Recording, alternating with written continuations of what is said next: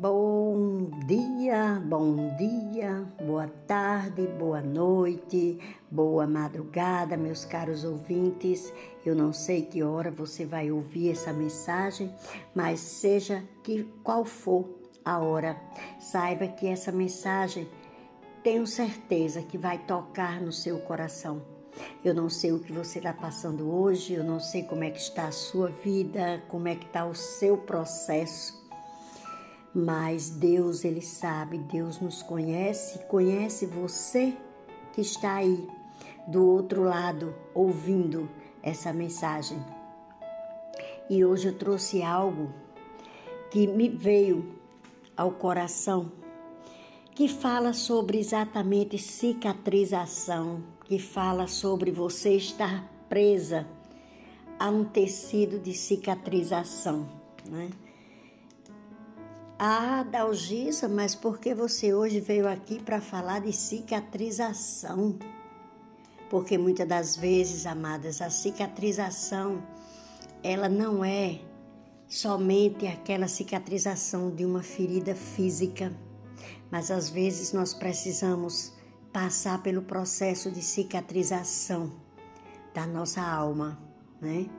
Cicatrização, na verdade, é o nome que se dá ao processo de reparação de tecidos, né? É uma reparação que substitui o tecido lesado por um tecido novo, né? Envolve a regeneração de células, né? E a formação de um novo, de um novo tecido, né? E esse, isso é que se chama tecido de, de cicatrização, né? Ele é alterado estruturalmente, né? Ele não tem as mesmas características de um tecido normal, né? Tipo, ele não tem a elasticidade normal, né? É diferente de, de qualquer um outro tecido. Simplesmente o tecido de cicatrização é um tecido alterado. E vocês vão entender o porquê que eu estou falando isso, né?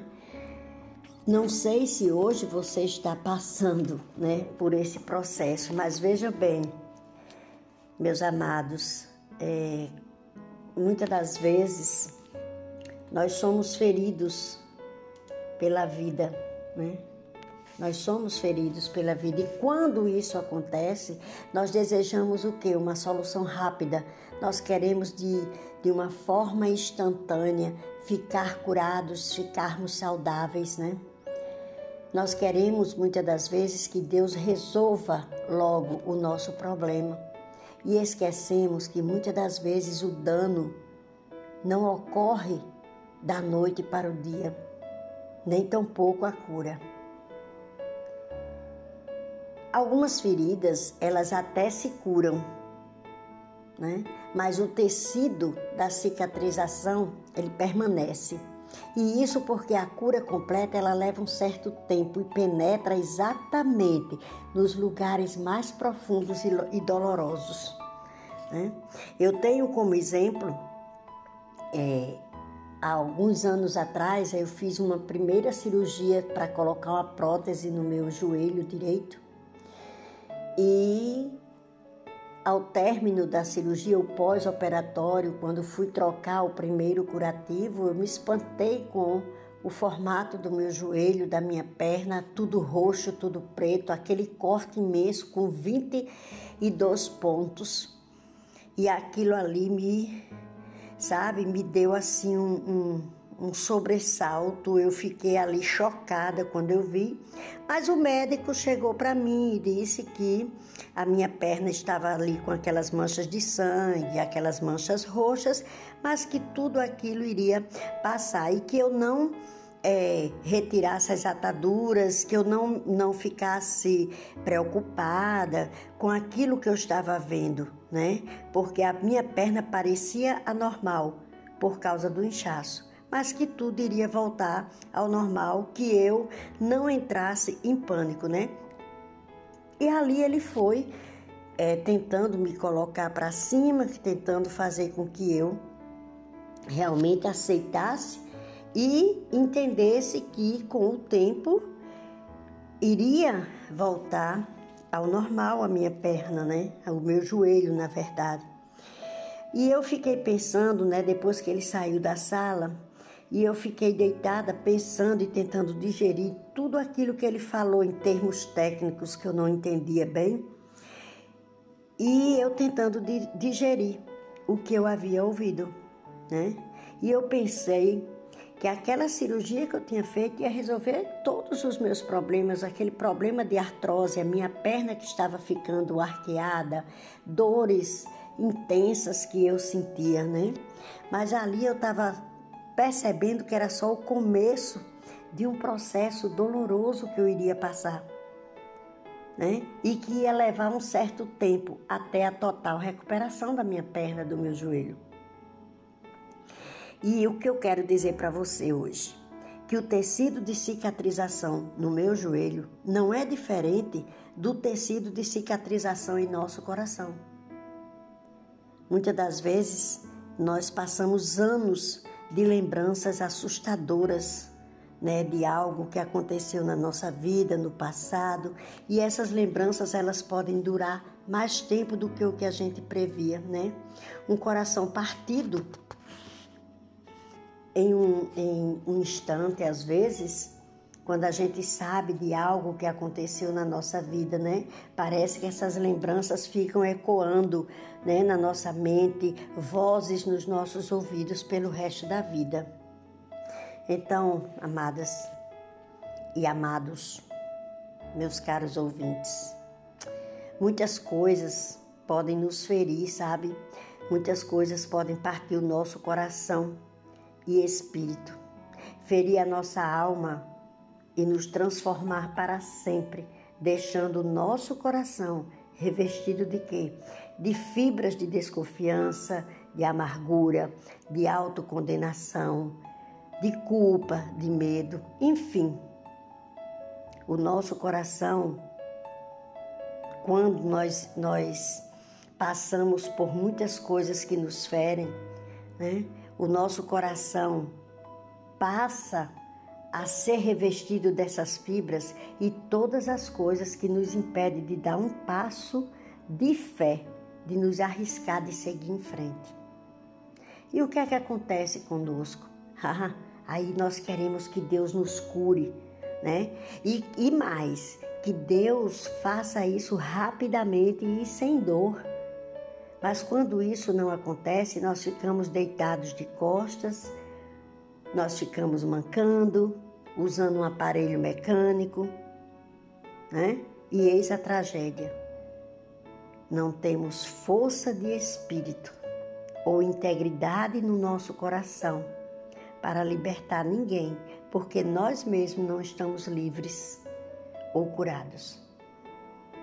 Mas sabe o que é que Deus nos promete Lá no livro de Jeremias 29, 11, ele nos promete que os planos dele para nós são para o bem e não para o mal.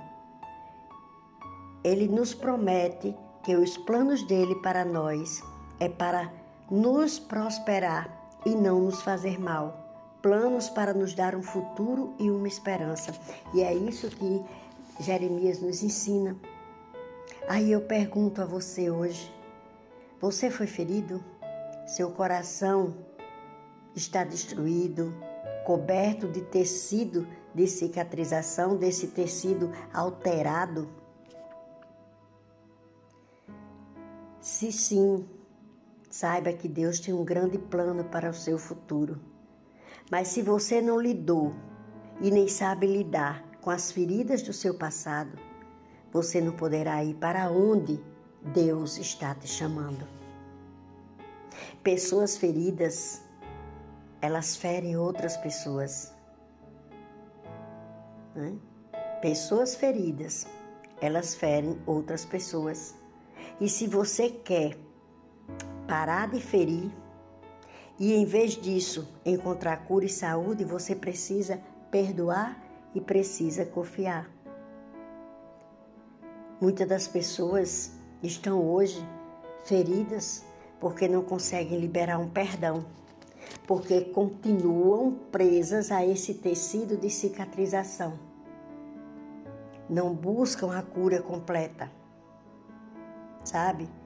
E quando eu, eu comecei a, a, pensar nisso, né, nesse tecido, fazendo essa comparação do meu joelho com o coração, algumas semanas eu fiquei pensando e li e reli a promessa de Jesus de que se eu, nós perdoarmos os pecados dos outros,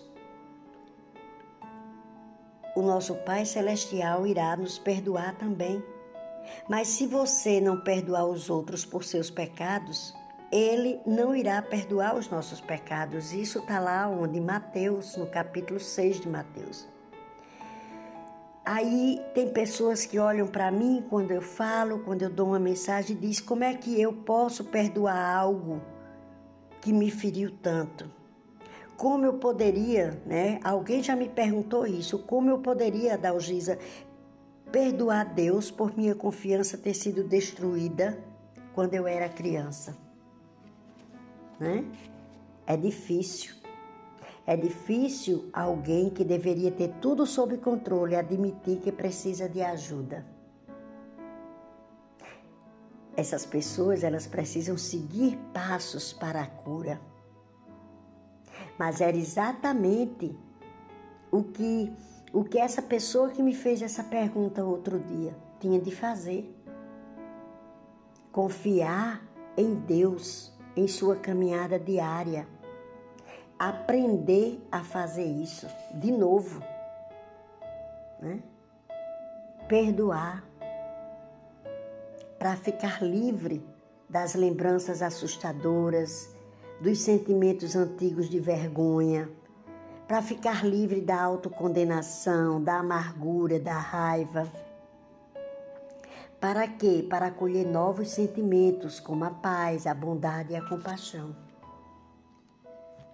Tudo isso gera a liberdade e a integridade para começar dentro de nós. Começa a gerar isso na nossa vida. Mas se não ficarmos nos concentrando nos fracassos do passado, a gente precisa encontrar esperança lá na frente, porque Deus nos diz para suportarmos uns aos outros e perdoarmos uns aos outros, assim como nós fomos perdoados. Meus queridos, suportar significa que haverá dor para aguentar. O processo de cura precisa do toque da mão de Deus, assim como de liberação, de trabalho. E nem um gole de um elixir, uma pílula, vai, vai retirar isso. Nós precisamos, cada um de nós que estivermos nessa situação, trabalhar para tirar de nós, para remover o tecido de cicatrização emocional. Da mesma forma como eu passei pelas dores da fisioterapia, nós também precisamos passar por isso, emocionalmente falando. A cura, ela não acontece da noite para o dia. A Bíblia conta a história de Namã, que era um capitão valente, né, que foi atingido pela lepra. Né? E ele foi informado de que deveria mergulhar sete vezes nas águas lamacentas lá do Rio Jordão para ser curado. Ele não podia entrar em, em um rio mais bonito, com águas mais limpas, e mergulhar apenas uma vez. Ele tinha de entrar no Jordão e ali se banhar muitas vezes, ou seja, sete vezes na verdade. A cura era um processo desagradável, era uma escolha que ele tinha de fazer. E isso funciona da mesma forma em nossas vidas. Isso funciona da mesma forma. Nós temos de escolher ser curados e confiar que se fizermos o que Deus que é o grande médico, pede: se perdoarmos aqueles que nos feriram e nos prejudicaram, haverá uma mudança, um bom resultado, força e integridade nas nossas vidas. Então, a mensagem de hoje é exatamente para que você se livre Não fique presas ao tecido de cicatrização, mas se livre dele. E você pode se livrar como? Perdoar todas as vezes que você sentir raiva ou desconfiança ou amargura. Ao invés de você ficar presa às emoções que estavam te devorando, viva, perdoe. Viva, perdoe. Porque Jesus disse para perdoarmos 70 vezes 7. Porque por mais que você perdoe os outros, ele perdoou você ainda mais. Quando a ira retornar, quando a raiva voltar, quando a dor voltar, quando você não quiser perdoar novamente, você deve lembrar o quanto Deus já nos perdoou. Outro ponto que a gente precisa entender que a gente para ter uma mudança precisamos nos concentrar no momento presente ou pensar no futuro, ao invés de ficar relembrando velhas injustiças e deixar que as nossas vidas girem em torno do passado. Lá em Filipenses 4, verso 8, nos fala que a maior recompensa, ah, existe maior recompensa em substituir os nossos pensamentos negativos por pensamentos puros, nobres e amáveis, tanto agora quanto para o futuro. Mas se você parar para analisar, nós temos dificuldade para pensar assim. Naturalmente, voltamos a pensar no que é negativo ou no passado. Da mesma forma que a fisioterapia foi necessária para eliminar o tecido de cicatrização do meu joelho, eu precisava ampliar e forçar a minha mente e coração a conquistar aquilo para o que Deus, o que eu fui conquistado por Cristo Jesus. Então, eu deixo essa mensagem para você, meu ouvinte, que Cristo ele me conquistou para dar a mim e a todos nós um novo destino para fazer a diferença nesse mundo para ele. E a única maneira que nós podemos reivindicar esse destino é deixar o nosso passado para trás e olhar para frente, para um futuro voltado para o céu. Então, permita que os outros façam suas próprias escolhas e abandone a ilusão do controle. Porque nós não estamos no controle de nada, Deus é que está no controle, Ele é soberano. Nós precisamos parar de punir com raiva e ódio aqueles que, que nos feriram. Ao invés disso, a gente precisa e deve deixar Deus tratar com eles. Se nós estivermos construindo muros para nos proteger, estamos apenas mantendo Deus e os outros de fora. Pensamos que muitas das vezes que vamos dar o troco em alguém por meio da raiva ou ignorando essa pessoa. Deus quer que deixemos isso de lado. Ele sabe que nós estamos sofrendo. Ele não vai simplesmente deixar as coisas por isso mesmo. Não temos de negar a nossa dor, mas nós temos de abrir mão da nossa necessidade de dar o troco. Porque Deus lutará em nosso favor. Ele está nos protegendo a todo momento. Então confie em Deus, em vez de confiar em você mesmo. Confie em Deus ao invés de confiar em você mesmo. Acredite que as nossas feridas podem nos tornar mais fortes. Muitas das vezes você não pode curar o seu próprio coração, assim como você também não pode muitas das vezes desejar que algo na sua vida física volte a uma plena força como eu. Eu não poderia desejar que meu joelho rapidamente voltasse ao normal. Eu precisei passar por um fisioterapeuta, né? Então, a gente só tem que lembrar que além das coisas que nós podemos fazer, Deus também está operando. Deus, que é o grande médico que Ele é, é sempre bom. Podemos sempre confiar nele. Ele se dedica a transformar qualquer coisa ruim em tudo de bom. Na Bíblia, nós sabemos que José sofre abuso por parte de seus irmãos, é vendido como escravo, depois é repetidamente é, estigma, estigmatizado, né, negligenciado por seus inimigos.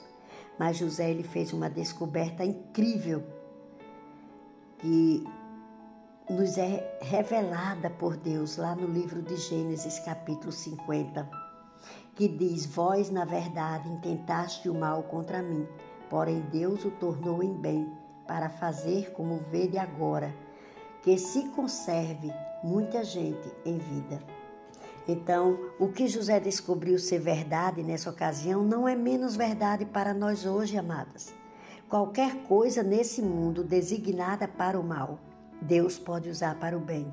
Deus ele é capaz de pegar o caos do nosso passado e transformá-lo em uma mensagem.